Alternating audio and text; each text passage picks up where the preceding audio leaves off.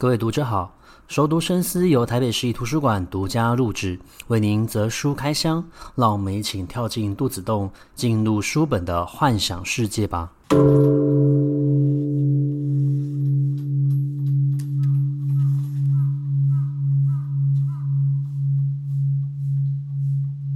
欢迎回到熟读深思，不知道大家有没有看过一部日剧，叫做《蝶莉删除》。这部日剧其实非常的特殊，它是在描述一个专门处理数位遗物的事务所。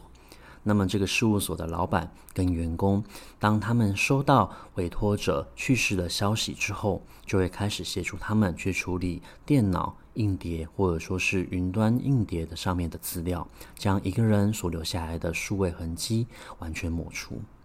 那出发于这样子的一个动机，或许是你有不想见光的秘密。或者是你有不想让人知道的生活一面，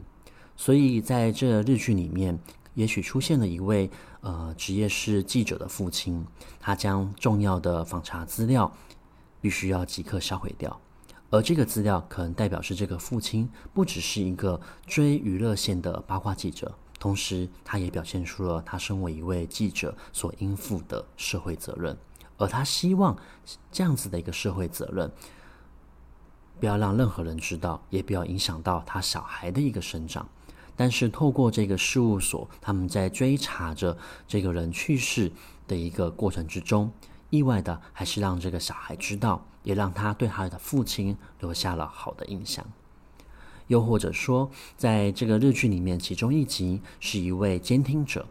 他协助政府去监听这一些有可能是危害这个社会的可疑分子。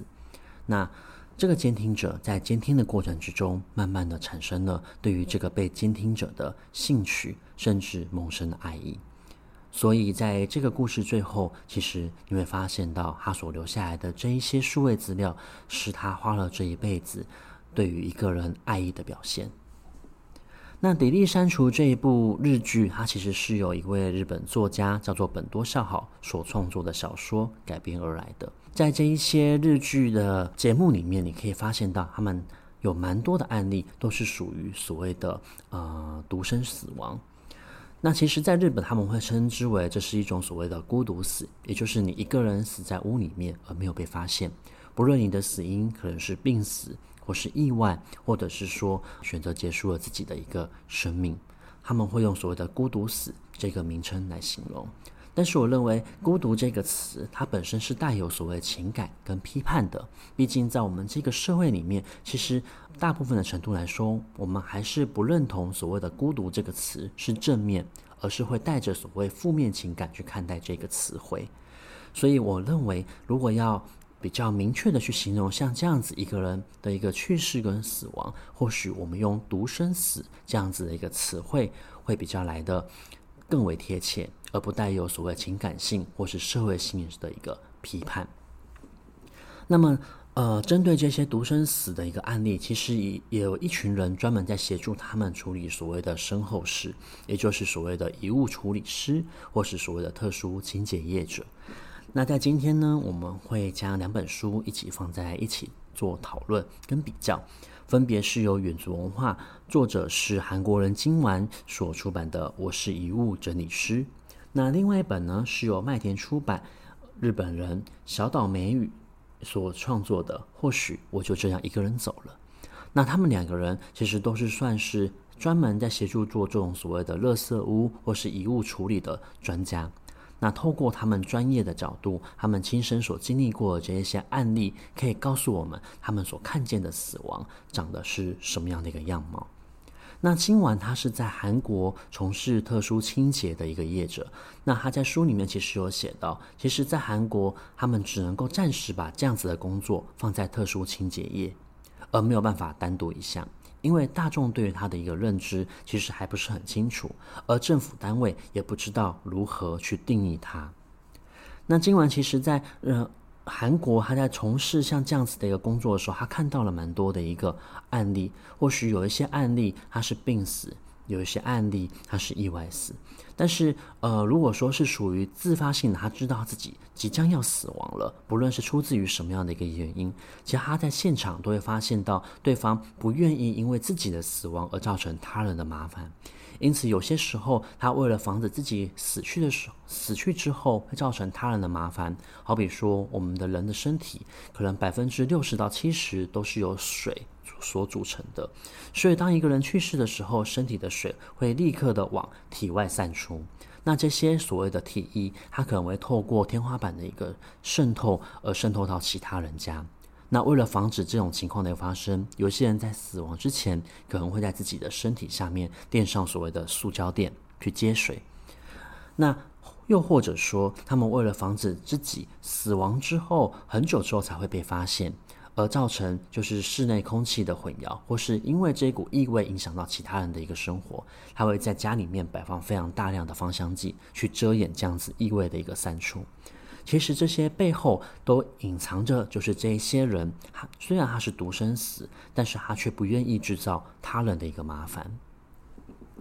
那在日韩，其实这样子的一个社会风气是相当明显的。例如说，我们知道日本人其实他们是非常有礼貌的一个民族，那同时他们也希望自己不要造成他人的麻烦，不要打扰到对方，所以他们在生活上面会非常的礼貌，而且非常的谨慎跟客气。而在韩国，其实他们的呃社会风气呈现出的是一种倾向于团体，希望自己跟团体是一样的。好比说，他们非常强调所谓的家庭性、家族性，还有。你是不是我的自己人？那自然而然的，当你被排挤在团体之外的时候，你就会产生心理上面的一个畏惧跟落差。我印象中非常的清楚，在阅读这本书的时候，今晚有分享到，其实他们在很多的独生死的屋子里面，不只会发现到垃圾，他们其实在死亡的最后一刻都拼命的想要让自己活下去。例如说，他会在这些人的家里面会发现到，其实他们有非常多励志型的书籍，或者是说如何寻找到勇气的书籍，甚至是一些改善人生的书，其实都充分的反映出来，他们在独生死之前是拼命求生的，希望可以获得到活下去的勇气，或者说是呃希望。那另外，其实呃，不只是处理人的独生死的一个问题，他今晚曾经也在处理这些特殊清洁的过程之中，遇到了一个动物工厂。那这个动物工厂其实是存在于一个都市的大楼里面。当他们进去到这个屋子里面的时候，发现到非常多猫的尸体。那他形容，他觉得现场其实就是一个地狱，因为这一些猫，它不只要面临饥饿。同时，他也会在待在笼子里面看见他的同伴死亡的一个过程，而他在死亡的过程之中，他也饱受了被人类背叛的这一份心情，所以他以地狱来形容他所看到的这一切。那么，今晚他身为一个特殊清洁业者，其实他是在工作的过程之中，不停地在面对死亡，就跟小倒霉鱼一样。但是很意外的，在这两本书里面，他们其实不停地在提醒自己，必须要对于人生抱持着希望。尤其是他们身为这种所谓的遗物处理师，或者是专门在处理这种所谓的一个垃圾物的情况之下，他们看过了太多的一个死亡。可是他们其实也透过处理，或者是在对待这件事情的过程之中，发现到了死亡的背后其实藏着就是所谓的希望。而这些人其实或多或少都曾经挣扎过，也曾经试着让自己继续的活下去。那也就是秉持了这样子的心情，小岛美羽她才会创作。或许我就这样一个人走了这一本书。这本书其实在日文的意意思之中，应该是时间停止的家，因为家其实是一个建筑物，但是建筑物并不等于是家的概念，因为家必须要有。人，不论是你是一个人的生活，或是一个家庭的生活，这个建筑物会因为人的进入的关系，才开始产生了温度。那小岛美羽它其实就是专门在处理这种所谓的垃圾屋，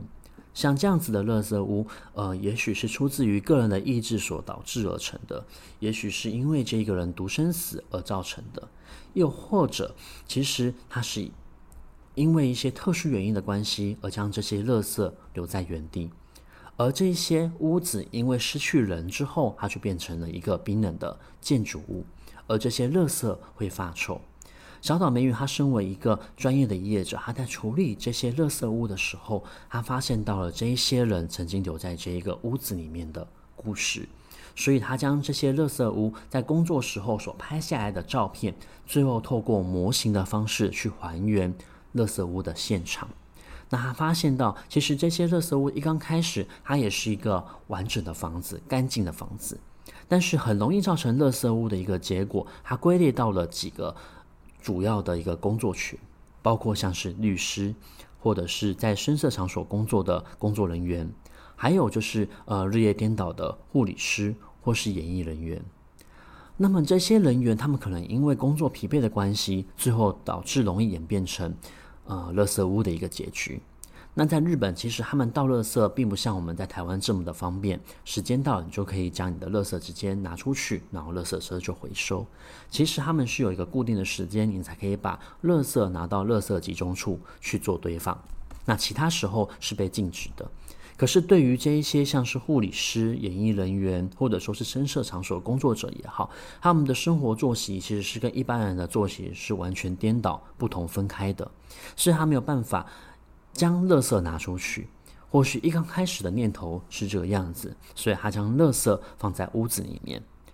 那小岛美女就发现到了这一些所谓的一个垃圾屋，它最刚开始都是从墙边开始做累积的。最后，慢慢的，这些垃圾就集中到了所谓的呃中央。当你整个家居环境都满了，没有办法再囤放的时候，他们就会放到厕所里面去。最后，甚至连厕所都无法使用，因此他最后只好将自己的便利物放在塑胶袋里面。小岛美羽他表示，其实在处理这些垃圾屋的时候并不可怕，但是真正可怕的却是人性。而为什么会说人性很可怕？是因为他在处理这些垃圾的过程之中，经常会看到有些人趁着他们处理的时候，声称自己是亡者的朋友或是家人，而将这个屋子里面有经济价值的东西带走。而小岛美羽她身为一个清洁业者，其实她是没有办法多说什么的，她只能够眼看的这些事情的发生。所以，其实他在透过撰写这本书的过程之中，才发现到，其实，呃，所谓的垃圾屋不可怕，鬼也不可怕，灵异事情也不可怕，真正可怕的，其实是这一些活着的人，他们所散发出来的恶意跟恶性。那么，小岛美羽其实在每一次的清洁过程之中，他都还是会愿意的用一个谨慎小心的心去处理掉这一些垃圾屋。而他透过后来做这个事后模型的一个方法，希望可以唤起大家对于这一些独生死的人的一个注意，因为独生死其实是慢慢的会演变成是一种所谓的呃社会现象，我们不能够用问题去描述它，因为独生本身是一种选择，它也是慢慢的变成这个社会的一个常态。那过去我们在农业社会里面，或许大家都是住在一起的，所以是一个大家庭，大家彼此会有互相照应。但是随着整个呃社会结构的一个改变，人口结构的一个改变，慢慢的我们演变成是所谓的三代同堂，变成是一个核心家庭。那走入到现代的一个社会，有越来越多的人，他是出自于自己个人的意愿跟选择，选择自己一个人好好的生活。那么一个人好好的生活，最后演变成的是一个，也许是一个独生死的一个情况。那这是基于他个人的选择所造成的一个结果。那么政府是否能够在这一个过程之中协助他们，让他们独生死的这个情况可以获得到更好的一个处理跟局面？那不论是金丸，或是不论是小岛美玉，其实他们所要描述的，并非是死亡。而是希望，而是活下去的希望，也是希望可以透过写作去唤起大家对于独生死这件事情的重视，也是希望政府能够在独生死的这个过程之中给予他们必要的一个协助。那今晚其实在他的作品里面有写到一段话，这幅画画其实非常的有趣，它其实是在描写贫穷与孤独并肩而行的一个关系。但是我认为，它其实也可以用来描写所谓的死亡跟所谓的一个生命活下去，也是一个并肩而行的关系。他写道：“黄金啊，总有一天会像沉默的石头一样；垃圾啊，哪天也会像闪耀着光芒的纯金。”对能在贵贱的二分法中找到自由的人来说，每个瞬间都是幸福的；而对于每一个在面对死亡的过程之中找到希望的人来说，他或许也会找到活下去的勇气与希望。那今天的分享到这个地方结束，那我们在下一次的节目继续再见。